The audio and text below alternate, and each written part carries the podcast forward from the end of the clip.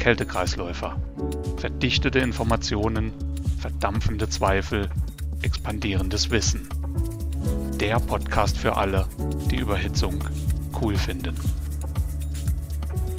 Herzlich willkommen zu Teil 1 von 2 zu brennbaren Kältemitteln. Im Teil 1 wird es um die Frage gehen, warum reden wir überhaupt über brennbare Kältemittel? Weiterhin beschäftigen wir uns damit, ob ATEX notwendig ist bei brennbaren Kältemitteln und dann, wie gefährlich brennbare Kältemittel überhaupt sind. Teil 2 beschäftigt sich dann mit dem Unterschied zwischen den Kältemitteln der Klasse A2L und A3. Doch nun zurück zu der Frage, warum beschäftigen wir uns überhaupt mit brennbaren Kältemitteln? Ja, die Antwort ist relativ einfach aufgrund der F-Gase-Verordnung. Da steht natürlich nicht drin, dass wir brennbare Kältemittel benutzen müssen, aber die F-Gase-Verordnung schreibt vor, dass die bisherigen Kältemittel schrittweise reduziert werden, um einfach den Umwelteinfluss zu reduzieren, um den Treibhauseffekt zu reduzieren. Das ist übrigens nicht die erste große Kältemittelumstellung. Wenn wir jetzt etwas in die Vergangenheit schauen, so in die 1800 irgendwaser Jahre, da wurden bereits natürliche Kältemittel benutzt. Viele davon waren brennbar, allerdings auch giftig oftmals. Es gab aber auch damals schon einige unbrennbare Kältemittel, aber wie gesagt, es gab etliche, die waren brennbar und giftig. Und aufgrund dessen kam dann in den 1930ern bis 1950er Jahren eine Kältemittelgeneration auf, die wurde als Sicherheitskältemittel bezeichnet. Sicherheit deshalb, weil die nicht brennbar und nicht giftig waren. Ein sehr bekannter Vertreter dieser Klasse ist das R12 in den 1970er Jahren kamen dann die halogenierten Kältemittel auf. Das war zum Beispiel R22. Einige Jahre später wurde dann klar, dass das Chlor, das in diesen Kältemitteln drin ist, dazu beiträgt, die Ozonschicht abzubauen und deshalb kam das Montreal-Protokoll. Das Montreal-Protokoll hat auch schrittweise diese chlorierten Kältemittel zurückgefahren, also nicht schlagartig auf einmal, sondern auch schrittweise reduziert.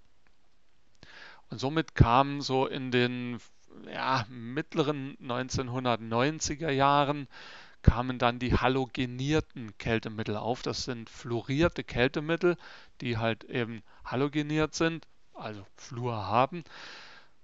Bekannte Vertreter sind 134a, 404a, R507. Diese Kältemittel haben aber einen relativ hohen Treibhauseffekt und deshalb kommt jetzt die nächste Kältemittelumstellung zu Kältemitteln mit niedrigerem Treibhauseffekt. Und da reden wir halt eben auch wieder über teilweise über natürliche Kältemittel, aber weiterhin auch fluorierte, also HFOs und oder Mischungen davon. Wenn man sich jetzt diese Kältemittel mit niedrigerem Treibhauspotenzial anschaut, wird man feststellen, dass viele davon brennbar sind. Also sobald die unter eine gewisse Grenze kommen, das ist nicht ein fester Wert, das hängt so ein bisschen von der Dichte des Kältemittels ab und so weiter, aber sobald die unter eine gewisse Grenze kommen, werden viele dieser Kältemittel brennbar. Nicht alle, aber viele. Aufgrund dessen müssen wir uns halt jetzt mit der Brennbarkeit von Kältemitteln beschäftigen. Naja, und dann kommt halt eben die Frage auf, wenn denn ein brennbares Kältemittel im Kreislauf ist, müssen dann alle Komponenten im Kältemittelkreislauf ATEX zugelassen sein? Die Antwort lautet nein. Gut, damit könnten wir jetzt aufhören, aber ja, die spannende Frage ist jetzt mit Sicherheit, und warum nicht? Nun, das hängt daran, dass es eine ATEX-Richtlinie gibt. Das ist die 2014-34-EU für Europa. Und diese ATEX-Richtlinie, die definiert drei Zonen, drei Risikozonen im normalen Betrieb. Zone 0, wenn da eine permanent explosive Atmosphäre ist, das ist zum Beispiel innerhalb eines Benzintanks. Zone 1, manchmal eine explosive Atmosphäre. Das ist beispielsweise direkt um das Zapfventil einer Tankstelle. Und dann Zone 2, nur selten und nur für eine kurze Zeit eine explosive Atmosphäre.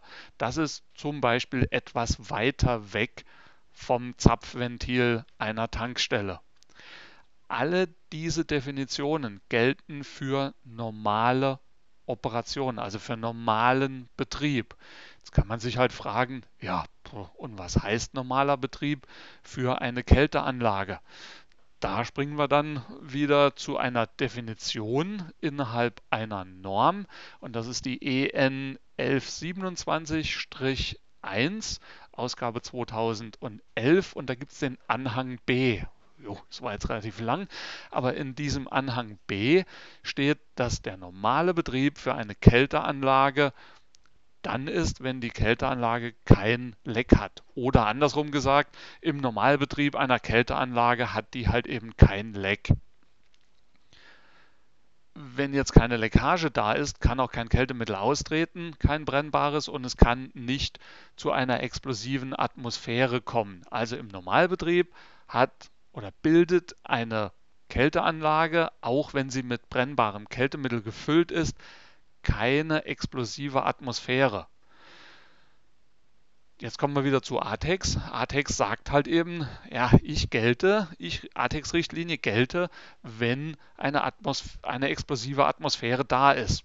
Vielleicht zwar nur selten und nur kurzfristig, aber wenn eine explosive Atmosphäre da ist aber diese Norm sagt halt, naja, aber eine Kälteanlage bildet keine explosive Atmosphäre und aufgrund dessen ist es nicht notwendig, ATEX-Komponenten einzusetzen, auch wenn in der Kälteanlage ein brennbares Kältemittel drin ist. Tja, jetzt könnte man ja sagen, ach, dann ist ja eigentlich alles gut. Also so schlimm ist das ja mit brennbaren Kältemitteln gar nicht. Die sind ja dann im Grunde gar nicht gefährlich, oder? Naja, das äh, ist so jetzt auch wieder nicht richtig. Denn brennbare Kältemittel bringen Risiken mit sich.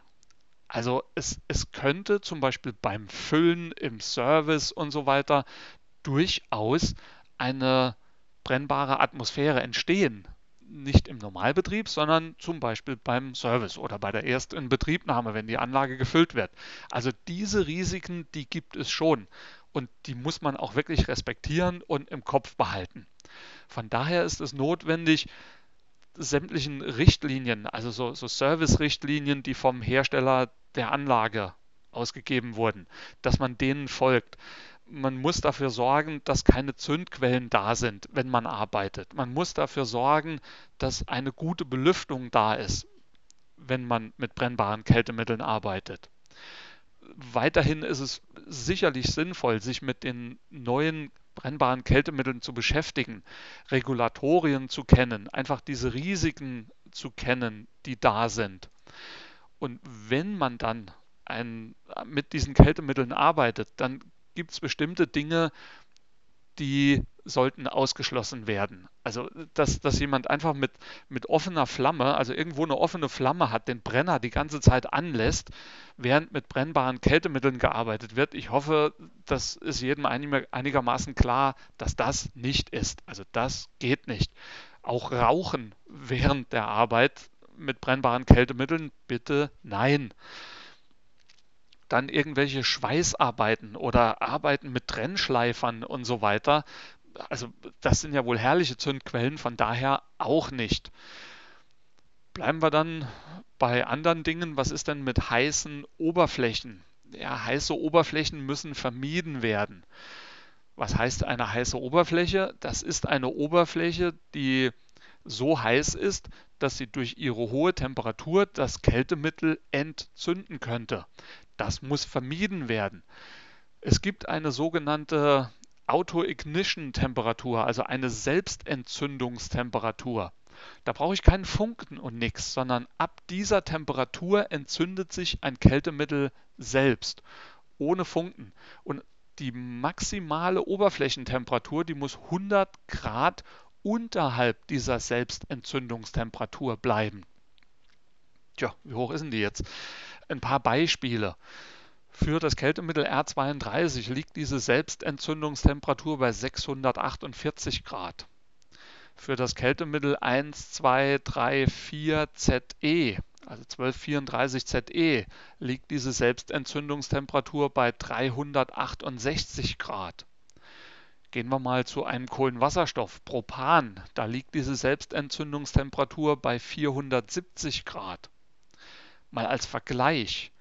Diesel hat eine Selbstentzündungstemperatur von 210 Grad. Normales Benzin hat eine Selbstentzündungstemperatur von 260 Grad.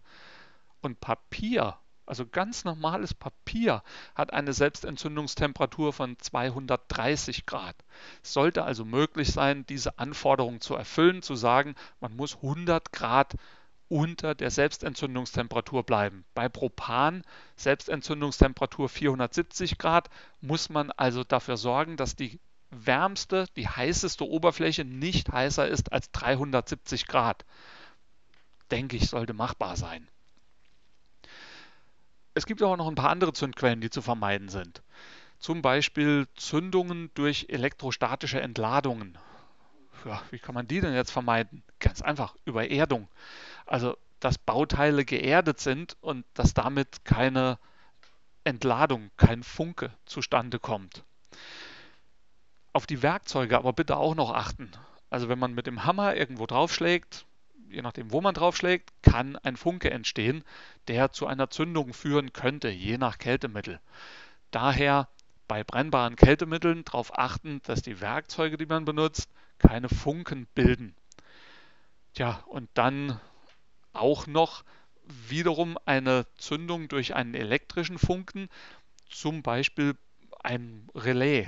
Wenn, wenn das öffnet, dann kann ja ein Funke entstehen und deshalb ist es notwendig, nur Komponenten wie auch Relais, beispielsweise Verdichter, Startrelais zu benutzen, das dafür zugelassen ist für diese Kältemittel und für diesen Verdichter, weil das dann halt so gebaut ist, dass da vielleicht innen drin ein Funke entsteht, der aber nicht rauskommt und das Kältemittel auch nicht zündet.